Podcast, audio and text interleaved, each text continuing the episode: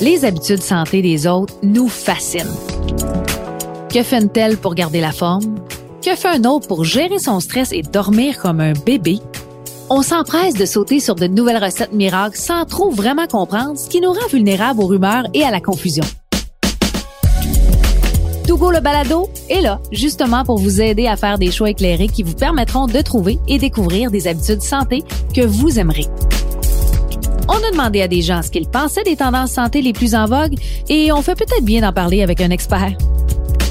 Aujourd'hui, le poids, c'est vraiment important? Euh, je crois que le poids, ça veut rien dire parce qu'il y a des gens qui sont lourds, mais qui sont musclés.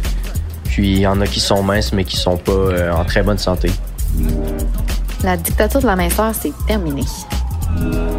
La balance, c'est bon pour la poubelle. Tu sais, le but, c'est de bouger, de bien manger, puis le poids en soi, ben, ça veut rien dire.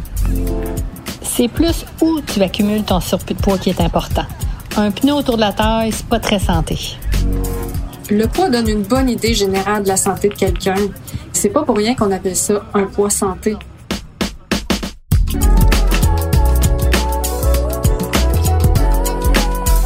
Le poids est toujours un sujet qui fait jaser, mais pour en discuter, surtout nous éclairer, docteur Martin Junot, qui est avec nous aujourd'hui. Bonjour, Monsieur Junot. Bonjour.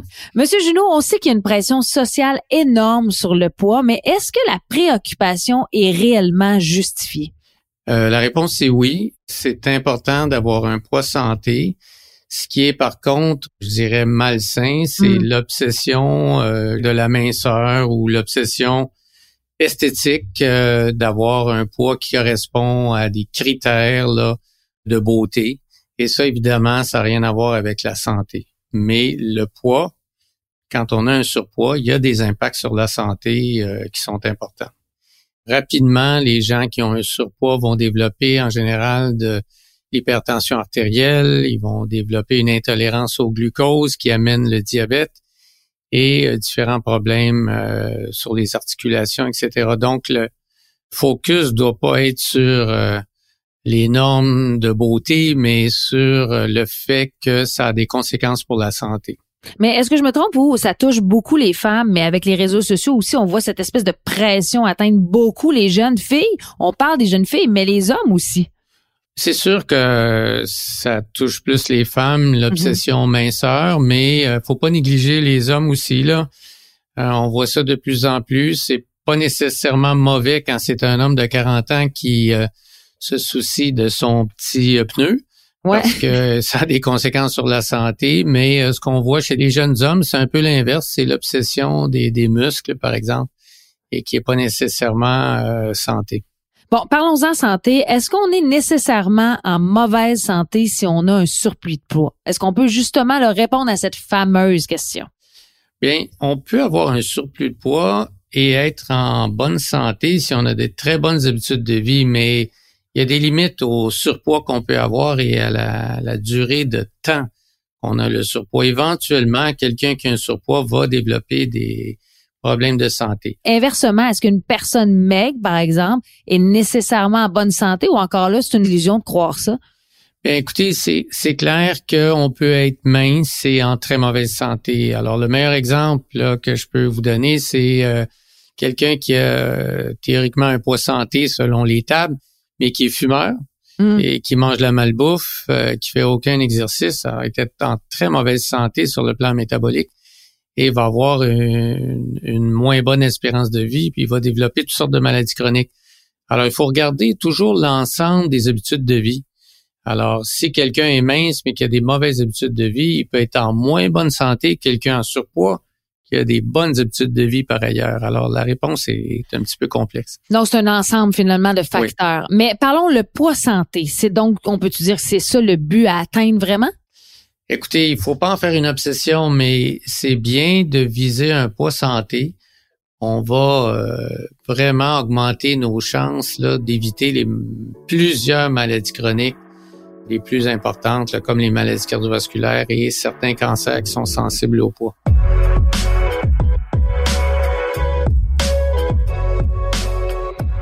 Est-ce qu'on peut réellement se baser sur le fameux IMC, l'indice de masse corporelle. Est-ce que ça nous donne réellement euh, la proportion, le pourcentage du poids qu'on doit avoir selon notre grandeur?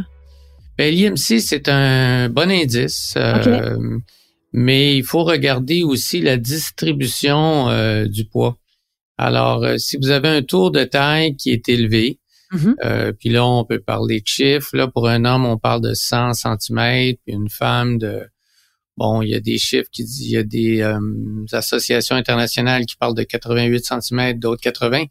Mais disons que si votre poids est surtout concentré dans l'abdomen, c'est euh, plus néfaste, beaucoup plus néfaste pour la santé.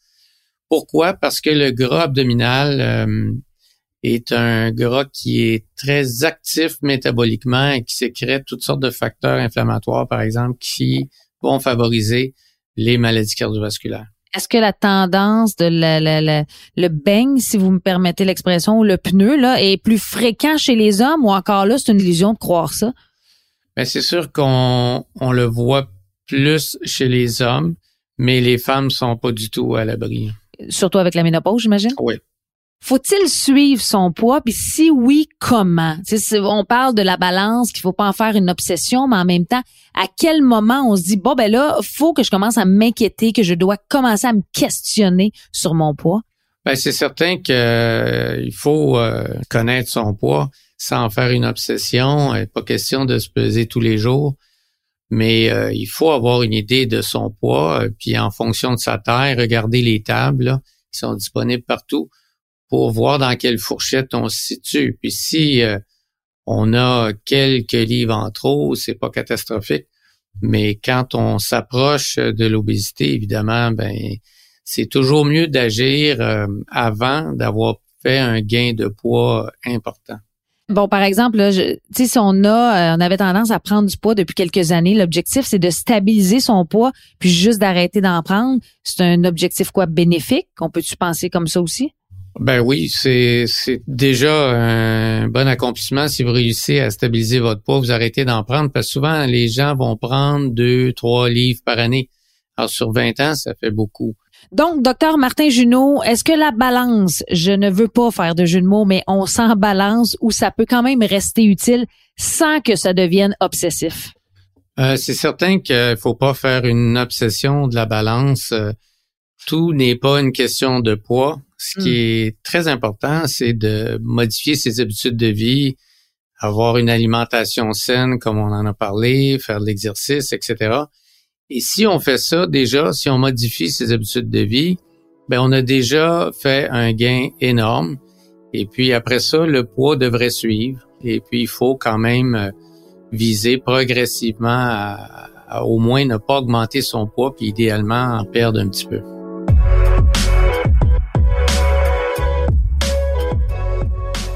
Que je comprends aussi, c'est que tout est une question d'équilibre, mais aussi de saines habitudes de vie. Quand on entend saines habitudes de vie, j'ai envie de moi vous entendre là-dessus. Ça veut dire quoi concrètement là, pour monsieur, madame, tout le monde et non les spécialistes comme vous?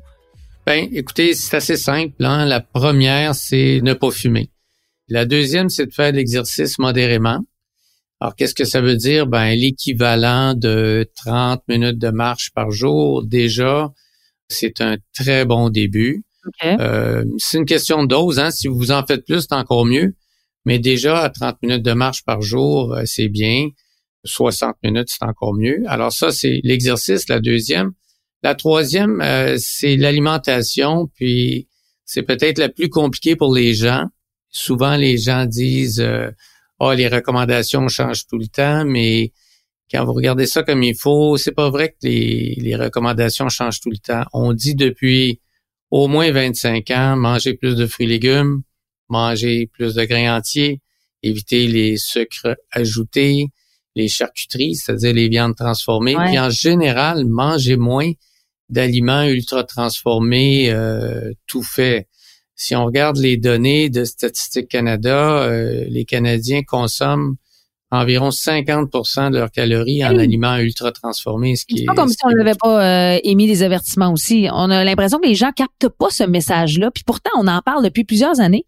Non, c'est vrai. Euh, moi, je pense que déjà, si les gens euh, évitaient les aliments ultra transformés, déjà en partant, qui éviterait beaucoup de gras, de sucre ajouté et de sel.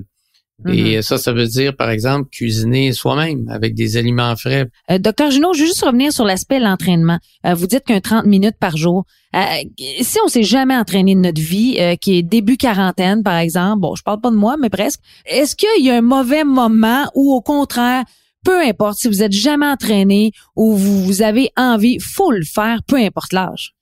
Absolument. Écoutez, nous, on a des patients euh, au centre épique qui ont 92 ans, 95 ans. Il y a aucune limite d'âge pour commencer euh, à marcher, par exemple. Il y a, Mhm. Oui, il y a aucune contre-indication. Et vous allez voir les bénéfices en quelques semaines, quel que soit l'âge.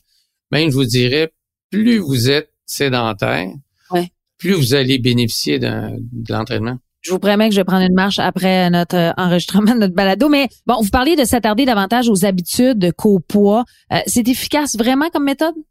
Mais Écoutez, quand on combine euh, les bonnes habitudes de vie que je mentionnais, là, l'exercice modéré, pas fumer, garder un poids santé, manger là, sainement, là, comme on l'a mentionné, boire de l'alcool euh, de façon vraiment modérée. Si vous combinez toutes ces bonnes habitudes-là, vous allez diminuer votre risque d'infarctus du myocarde, de crise cardiaque, d'environ 85% C'est énorme. Ça, il n'y a Ah, pas un médicament qui, il y a pas un médicament qui fait ça. Et puis ça, c'est étude après étude qui a démontré ça. On, on a même démontré euh, dans une grande étude récente euh, 14 années de plus en longévité chez les femmes qui cumulent les, toutes les bonnes habitudes de vie qu'on a mentionnées et 12 ans de plus pour les hommes. Alors, c'est loin d'être banal.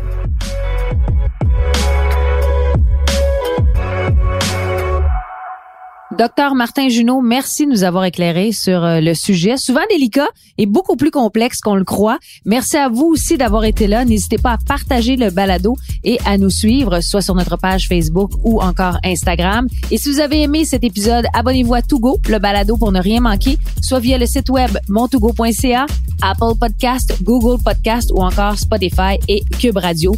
Et merci à vous qui nous écoutez d'avoir été au rendez-vous. J'espère que vous en aurez appris autant que moi vraiment de l'information très pertinente. Et je vous rappelle que ce balado est une présentation de montogo.ca, des habitudes santé que vous aimerez. À bientôt!